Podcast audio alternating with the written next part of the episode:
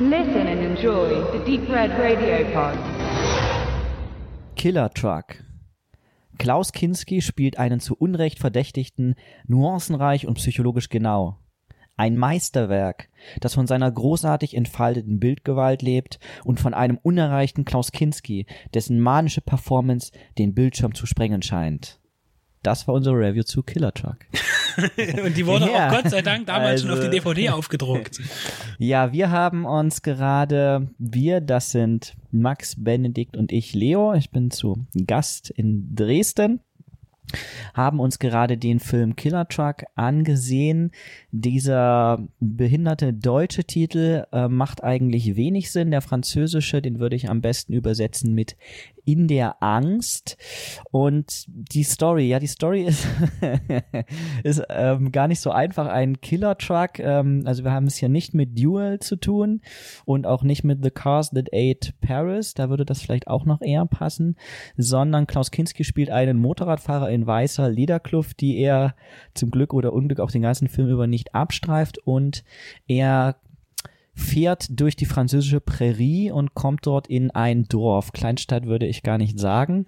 Und in diesem Dorf offensichtlich, das ist alles sehr zerstückelt, ist ein junges Mädchen von einem Motorradfahrer, in Klammern äh, in, wir wollen hier nicht spoilern, ähm, tödlich erfasst worden und deswegen ist anscheinend in dieser Region, das ist ja die französische Pampa, äh, recht angespannt und er ist natürlich irgendwie der Neue und das wird auch im Film nicht so richtig deutlich, aber wir mutmaßen, dass der Verdacht auf ihn fällt und deswegen alle ihn ganz schrecklich behandeln. Und er wird also die ganze Zeit gegängelt, er fällt immer mit seinem Motorrad um, keiner will ihm helfen, ähm, er wird böse angemacht und die einzige Person, die ihm so ein bisschen zur Seite steht, ist die, wird im Film, äh, nicht von uns, im Film immer wieder so betitelt als äh, Schlampe, Drecksau.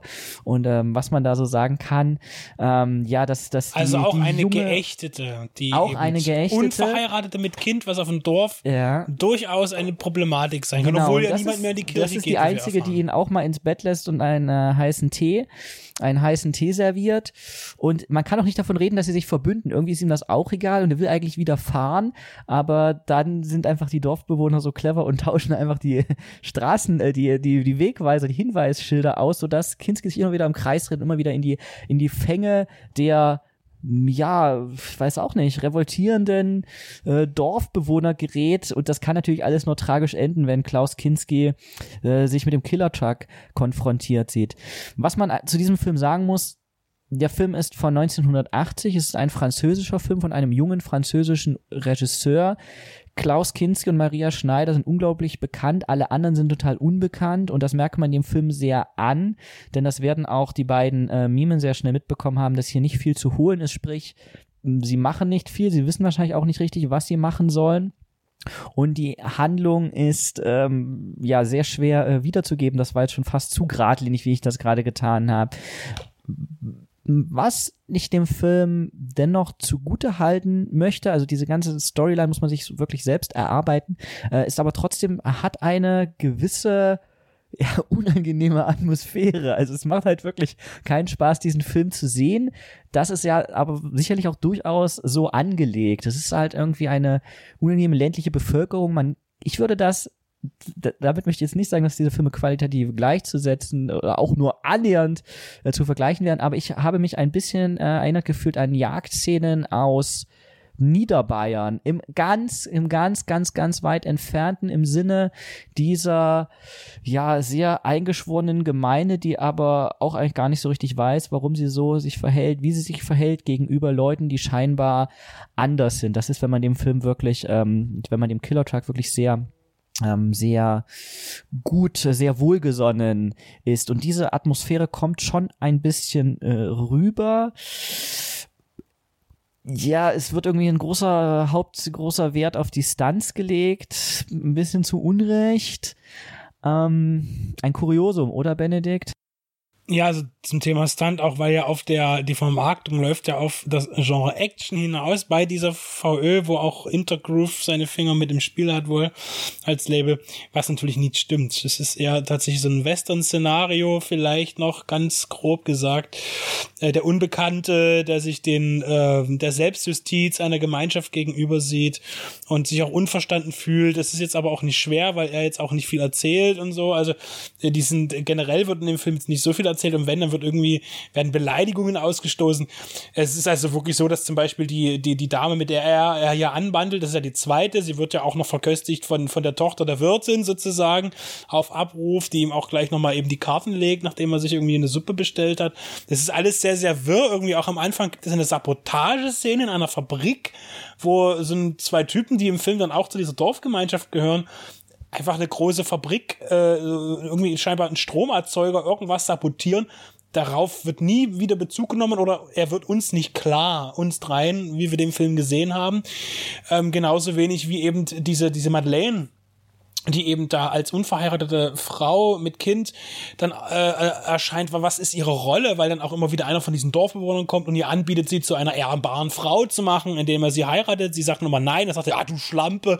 Also das sind so Sachen, das sind ja auch Worte, mit denen man Frauen auch nochmal überzeugt, irgendwie sich doch nochmal umzuorientieren es, es, es wirkt alles sehr versatzteilhaft, als würde es noch irgendwo einen äh, eine Stunde längeren Director's Cut geben, den, der alles erklären würde. Aber ähm, das ist halt unheimlich komisch, wie dieses alles aufgebaut ist und wie es irgendwie nicht so richtig zusammenfindet. Also natürlich ist am Ende klar, worum es also so, so was eigentlich ist und äh, dass äh, irgendjemand fälschlicherweise ähm, natürlich irgendwie ge gegeißelt wird und so weiter, aber es gibt so viele Dinge ringsrum, die passieren, die einen ein bisschen verwirren. Und dann diese merkwürdigen, unfreiwillig komischen Geschichten mit dem, wir, der Mann fährt jetzt schon seit drei Wochen hier ringsrum mit seinem Motorrad und jetzt sind wir mal einen Meter vor der Stadt, dass das, das, den Wegweiser umtauschen und dann verfährt er sich. Huhuhu.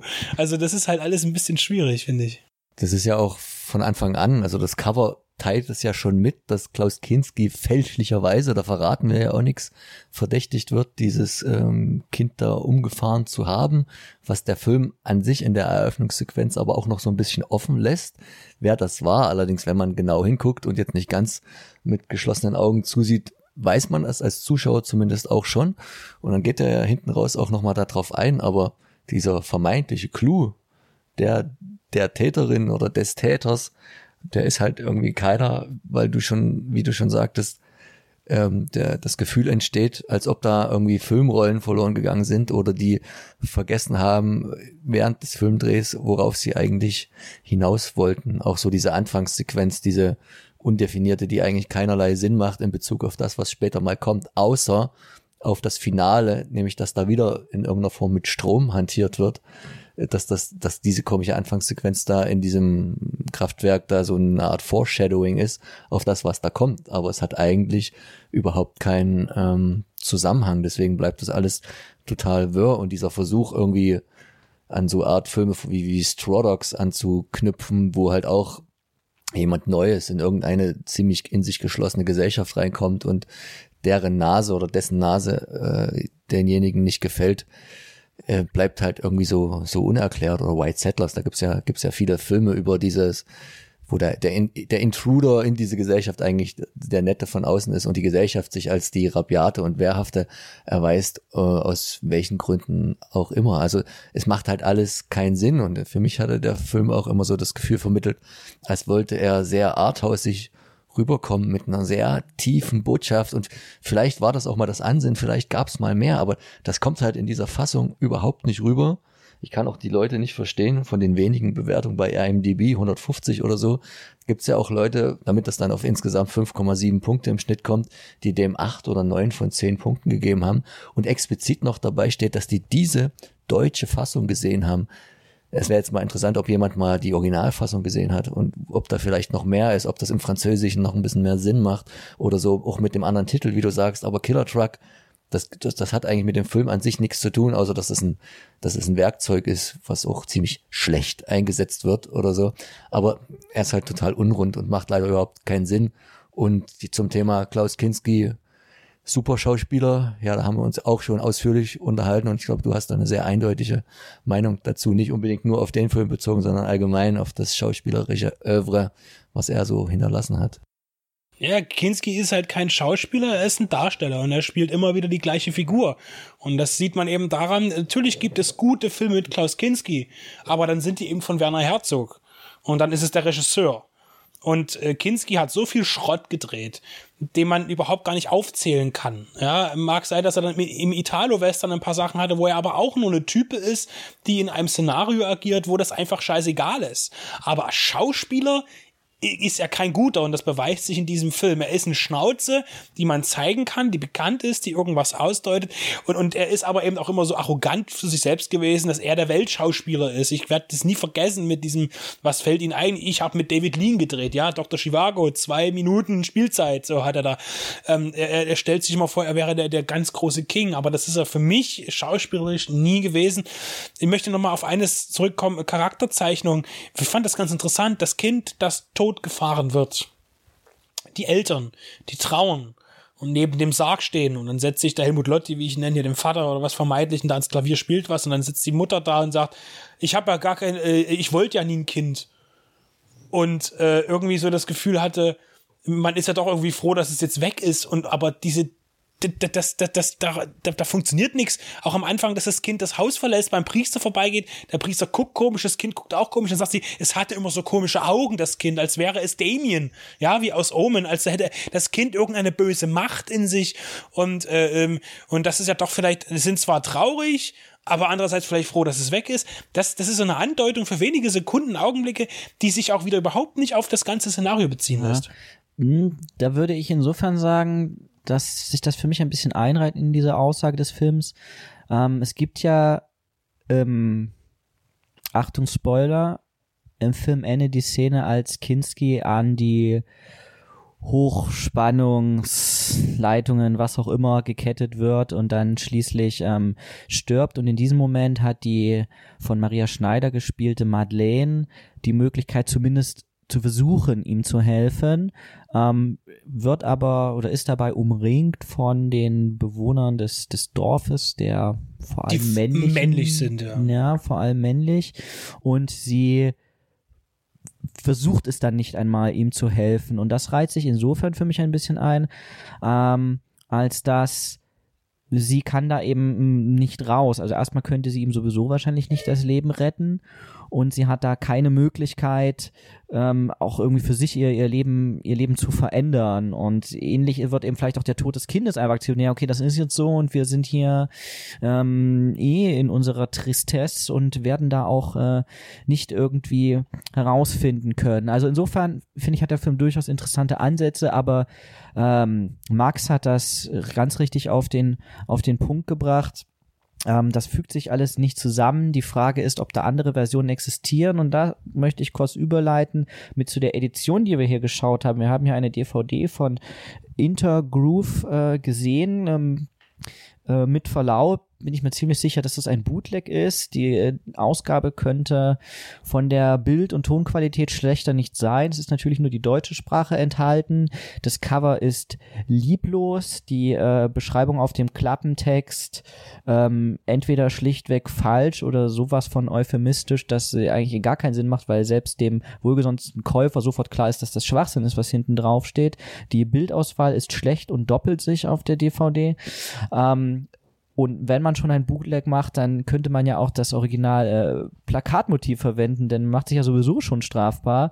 Ähm, es gibt lieblose nur auf Japanisch enthaltene Trailer, die überhaupt gar keinen Sinn machen in diesem Kontext. Und solche Veröffentlichungen sind äh, schlichtweg absolut äh, der Tod äh, des Mediums äh, DVD, denn es lohnt wirklich keinen Film in dieser Qualität zu kaufen und das macht dann auch irgendwie nicht mehr Spaß oder so, sondern das ist, ähm, da würde ich auch noch mal gerne verschiedene größere äh, Handelsketten, die äh, Filme verkaufen oder Elektronikfachmärkte dazu anhalten, auch ähm, wirklich äh, mit Nachdruck vielleicht zu prüfen, äh, aus welchen äh, Quellen sie ihr, ihr Sortiment beziehen und äh, wie wiederum, ja, die, die Lizenzen äh, erworben oder eben auch nicht erworben wurden. Denn gerade bei diesem Film, so problematisch wie er auch ist, könnte ich mir vorstellen, dass es in, in einer gut aufbereiteten Edition, wir haben jetzt ja alle überhaupt gar kein Hintergrundwissen, könnte dieser Film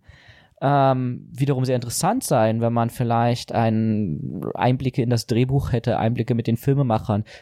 Eventuell gab es hier eine unglaubliche ähm, konfuse Produktionsgeschichte, die erklärt, warum man eigentlich nichts versteht in diesem Film und wäre dann ein, ein, ein Film für sich. Und ähm, gerade eben solche schwierigen Filme sind ja oft in sehr aufwendigen Editionen noch einmal sehr viel interessanter und machen Filmgeschichte oder machen, ja in diesem Fall wäre es ja auch Filmwissenschaft, die sich damit befasst, wie ist dieser Film entstanden, was ist der, ähm, wofür, wofür steht der, machen es überhaupt zugänglich. Und weil ich jetzt gar nicht weiß, ob du schon sagtest, weil ich war gerade an der Tür, weil es ja geklingelt hatte, ähm, ähm, es ist auch so, dass noch die andere Lüge drauf, es wird ja auch einem Bildinformation vorenthalten. Das ähm, lässt sich zumindest daraus erklären, also es steht drauf, dass der Film in CinemaScope wäre, der Film ist aber hier nur in 16 zu 9 äh, zu sehen. Anhand aber einiger Bilder äh, vermute ich auch, dass der Film tatsächlich in CinemaScope gedreht wurde und das ist aber eben hier kommt eben nicht vor. Das heißt, zur generellen Veröffentlichung auch die Qualitätsprüfung beim Label selbst, was tue ich da drauf? Ich meine, das ist ja auch viel besser geworden. Heute kommen ja sehr viele kleinere, unbekanntere Filme möglicherweise auch in restaurierter und vernünftiger Art und Weise heraus. Aber das ist hier so eine Grabbeltisch-Geschichte, wo vornherein sich kaum Mühe gegeben wird. Und äh, dem Trailer-Show zu folgen handelt es sich hier auch irgendwie um eine Zusammenarbeit mit Laser Paradise scheinbar. Das hat sich zumindest eben aus der Trailer-Kombination herausgesehen. Ähm, das ist ja sowieso ein bisschen problematisch, was da so passierte in der Richtung. Äh, deshalb, ja, halbherzige oder überhaupt gar, gar nicht herzige äh, Veröffentlichungen ja, sind. Von Herz kann hier gar keine ja. Rede sein. Genau. Also wir haben auf jeden Fall einen bemerkenswerten Film gesehen, über den wir jetzt auch gesprochen haben in einer Weise, die er verdient. Das heißt, es ist sicherlich ein spannendes Thema. Es gibt aber zu wenig Informationen darüber sei es auf diesem Medium noch, sei es im Internet momentan, zumindest für meine erreichbaren Kanäle. Ähm, es hat nicht geschadet, ihn zu sehen. Er hat einiges bewiesen. Zum einen, dass es noch ein paar Filme zu entdecken gibt, auch wieder für mich, dass Kinski kein guter Schauspieler ist, aber auf jeden Fall auch, dass ähm, man auch eben in einem solchen Film dann eben äh, auf Leute stoßen kann, wie eben eine Maria Schneider zwischen so vielen Dorftrotteln ähm, und man sich fragt, wie kam es dazu? War es das Geld, was bei dem Film vermutlich aber nicht eben die großen Gagen äh, springen lassen hat?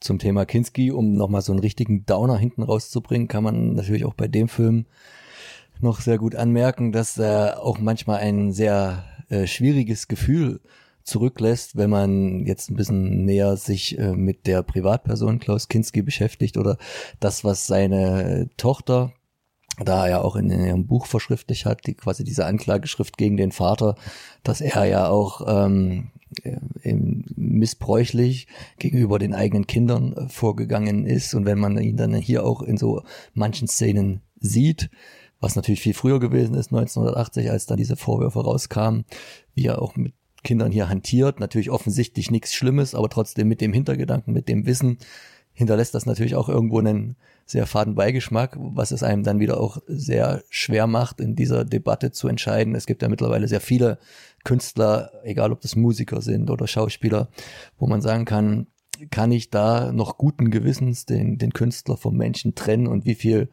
ähm, Spaß in Anführungszeichen oder wie viel Unterhaltung habe ich an demjenigen seiner Performance, in welcher Art auch immer. Das ist bei dem Film auch sehr spannend, dadurch, dass es halt so inhaltliche Überschneidungen gibt. Ich meine, wenn Klaus Kinski jetzt irgendwie Loco in Leichen und Pflasten seinen Weg äh, spielt, dann ist das erstmal egal, weil dann denkt man nicht drüber nach, über den Privatmensch Klaus Kinski. Aber hier der Film bietet halt da so ein paar Ansatzpunkte, die das halt nachdenkenswert machen. Von daher schon wieder interessanter als die eigentliche Geschichte das noch hergibt, in dieser Fassung zumindest.